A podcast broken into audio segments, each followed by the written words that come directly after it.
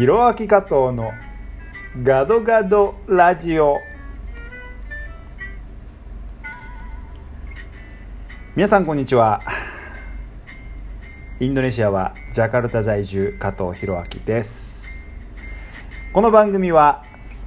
日本インドネシアそして世界を股にかけて活動するシンガーソングライタータレントの加藤弘明がざっくばらんにお話をさせていただく番組です。お久しゅうございます。またまたご無沙汰申し訳ありません。えー、本日は12月の何日だ？9日。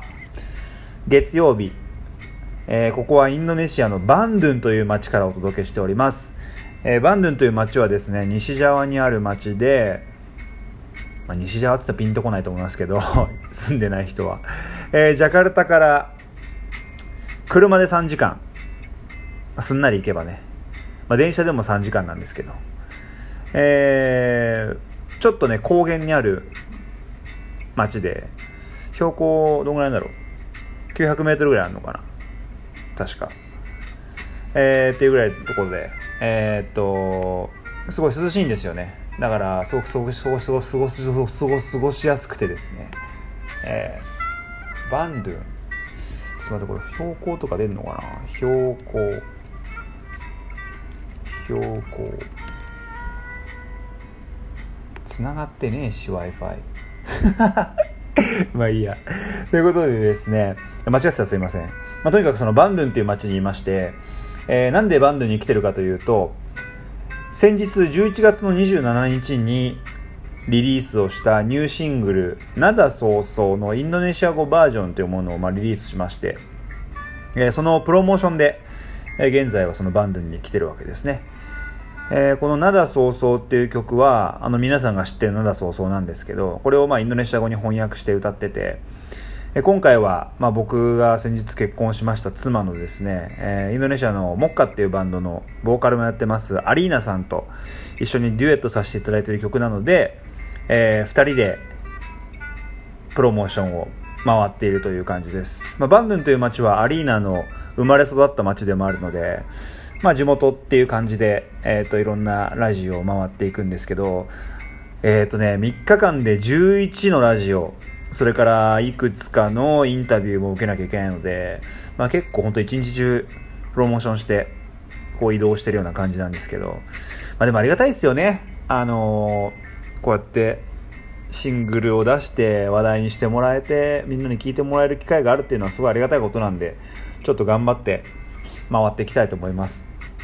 えー、ラジオを聴いてくださってる方の中で気になってくれた方がいたらですね、えっ、ー、と、YouTube で検索すれば出てきますので、まあ、なだそうそう加藤とか、なだそうそうアリーナとか、なだそうそうインドネシアとかってやると多分出てくると思うので、えー、ぜひミュージックビデオ見てみてください。すごくいいものができました、今回。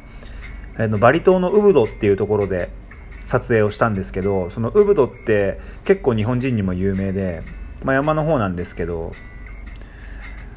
あのー、今回はでもそのみんなに知られてるような観光地ではなくてウブドの本当に地元の人があの住んでるような場所で撮影をして実際にウブドに住んでる人にも出てもらって出演してもらってもう子供たちがとにかく可愛いんですよ。でストーリーもねあの灘早々森山良子さんが作った灘早々のストーリーにちょっと、えー、似て似せて作っていてえっ、ー、とまあ、今回はねあの森山良子さんはまあお兄さんを亡くされて作った曲なんですけど、まあ、今回はお姉さんが亡くなったっていう設定であのミュージックビデオを作ってます。あの綺麗な風景見るだけでもすごくあの心が癒されるというかあの美しい風景がたくさん出てくるミュージックビデオなのでぜひぜひ見てみてほしいと思いますぜひよろしくお願いしますさて今日はですねえー、そのシングルの話というよりはですね、昨日、ジャカルタにて行われました吉本新喜劇、この話をしたいと思います。ね皆さん吉本新喜劇ってご存知ですか？ご存知ですよね、多分。僕は東京で育ってるんで、吉本新喜劇っていうものにあんまり馴染みがなくて、この吉本に入るまでは本当に全然触れたこともなかったんですけど、吉本に入って実際見せてもらうようになって、まあ、映像とかでもね最近は見れたりするので、まあ、見たりしていてでいよいよですねその吉本新喜劇が60周年を迎えて今年47都道府県を回っていたんですね。でその回り終わった後にですね、まあ、ワールドツアーということで6カ国吉本新喜劇が回ります僕はですねインドネシアなんですけどえっ、ー、と事前に行われたシンガポール公演それからマレーシア公演にもえっ、と、同行させていただいて、で、その2つを経て、今回はジャカルタ公演に参加させていただきました。いやー、このジャカルタ公演なんですけどね、まあ自分たちが、要は迎える側じゃないですか。で、会場のキャパシティってね、1000人だったんですよ。で、インドネシアの、に住んでる日本人の数って皆さんご存知ですか？大体ね、1万5000人ぐらいなんですよ。1万5千人しかいないんですよ。まあ、しかと捉えるか、もっと捉えるかは人それぞれだと思うんですけど、まあ、タイとかだと10万人とかいるので、まあ、それに比べるとすごく少ないですよね。人口は2億4千万人いるんですから、インドネシアは。まあ、マーケットのポテンシャルがあるって考えると、もうちょっと日本人いてもいいんじゃないかなとは思うんですけど、まあでも1万5千人しかいない。その中で、キャパシティは1000人の会場。まあ、単純計算15人に1人の。日本人の人が見に来てくれないと埋まらないってことですよね。で、今回新喜劇がオール日本語っていうことで、で、しかもね、チケットの値段も日本と変わらなくて5500円ぐらいだったんですよ。だから、廊下の人が来れるかっていうとちょっと厳しくて、まあ日本語勉強してるインドネシア人が来てくれましたけどね、昨日もね。だけど、要は日本人をいっぱい集客しなきゃいけなくて、で、ねちょっと厳しいかなと思ってたんですよね、最初ね。新喜劇ってどれぐらいの人がお金出して海外公演見に来るもんなんだろうってちょっと疑心暗鬼なところがあって。っていうのも、発売します、今日から発売しますって言って発売したら、予約入ったの多分30人ぐらいだったんですよ。1000分の30。もう絶対終わったなと思いましたね、俺は。でもですね、そっから、まあ、あの、シンガポール公演、マレーシア公演も参加して、あの、素晴らしいなって思ったんで、やっぱりみんなで、いっぱい宣伝して、あの、いろんなところでチケットの直接販売とかも行って、なんとか昨日は、まあ、完売はしなかったんですけど、もうほぼ満員で、大盛況で終えることができました。本当に皆様ありがとうございます。いやー、痺れましたけどね、本当にでも、その、苦労があったからこそですね、舞台上から見る皆さんの笑顔と、本当にね、手叩いて笑ってて、涙流して笑ってる人もいて、すごくあの、こっちが元気もらいましたね。本当にあったかいお客さんで、みんなもこう応援してくれて、あの舞台上からの景色って多分一生忘れないと思いますね。で、僕も、まあ本当恐れ多いんですけれども、吉本新喜劇今回参加させていただきまして、えっ、と、幕まで、えっ、と、ギターを弾いて、ネタをやる松浦信也さん、それからもじゃ吉田さん、このお二人と3人でネタをやらせていただきまして、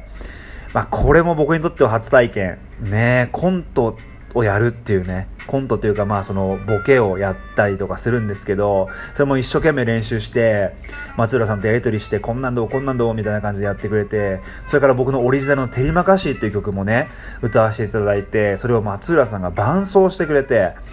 ね、もじゃさんが突っ込んでくれてっていうのはもう本当にめちゃめちゃ楽しかったですね。もう僕が一番楽しんでんじゃないかってぐらい楽しくて。でもそれ見て笑ってくれる人たちがいて、もうその景色も本当忘れられないし、やっぱ笑いって尊いなと思いましたね。人を幸せにしますよ、あれは。だからお笑い芸人さんってすごいかっこいいなと思いました。今回。やっぱり今回裏側もたくさん見せていただいて、みんながその一瞬一瞬にかける準備、その思い、笑いにかける、そういうものをすごい垣間見させてもらって、やっぱりかっこいいなと思いましたね。で、まあ、裏方さんとかもやっぱ前日から仕込み入って、当日ももちろんずっと準備して、もういろんなケース想定して準備して、チケット販売であったり、本当に会場に来てくれたスタッフの皆さんとかね、警備の皆さん合わせて、ものすごい人の数が関わってて、でその思いを全部背負って舞台に立ってでねえ、その期待に応えて爆笑を取って帰ってくる芸人さんってこれめちゃくちゃかっこいいなと。本当に思いましたね、今回。だから僕も負けてらんないなと思って、音楽も力持ってるからね、あのいろんな人にこう伝えていかなきゃいけないですし、まあ、笑いも本当に力があるなって、人をやっぱ笑わせてくださいって難しいじゃないですか。なかなかできないっすよ。うん。これから笑わせてくださいって言われて、笑わせられないから、やっぱり素晴らしいなというふうに思いましたね。で、今回その、吉本新喜劇のね、あの、座長のスッチーさんと酒井愛さんっていうお二方と、まあ、座員の皆さんとみんなでジャカルタの観光も少しして、片平広場であったり、バタフィアカフェであったり、それからモスク、イスティクラルモスク行ったり、モナス行ったりして、あの、みんなで、なんか大人の遠足みたいでね、あの、インドネシア住みます芸人のそこら辺元気くんもツイッターに書いてましたけど、本当に、あの、大人の遠足みたいにすごい楽しかったですね。とにかく本当に、新喜劇の皆さんにはありがとうと言いたいですし、あの会場に足を運んでくれた皆様、それから運びたかったけど、都合がつかなかった皆さんにも、本当にありがとうございましたっていうのをこの場を借りてお伝えしたいと思いますし、僕らは本当全力で、えー、日本を背負って戦ってる、ジャカルタで戦ってる皆さんをね、元気づけようと思って頑張りましたので、えー、皆さんも楽しんでいただけてれば幸いです。また来れるといいなと思いますけどね、新喜劇の皆さんね、呼べたらいいですね。はい。本当に照れ任しでした。というわけで、もうお時間になってしまいました。また次回のラジオトークでお会いしましょう。SNS はひろあき加藤39で Twitter も Instagram もやってますので、ぜひフォローしてください。それではまた次回の放送でお会いしましょう。お相手は加藤弘明でした。参拝順パラギ、またね。そして吉本新喜劇の皆様、噛んだし最後。お疲れ様ありがとうございました。照れ任し。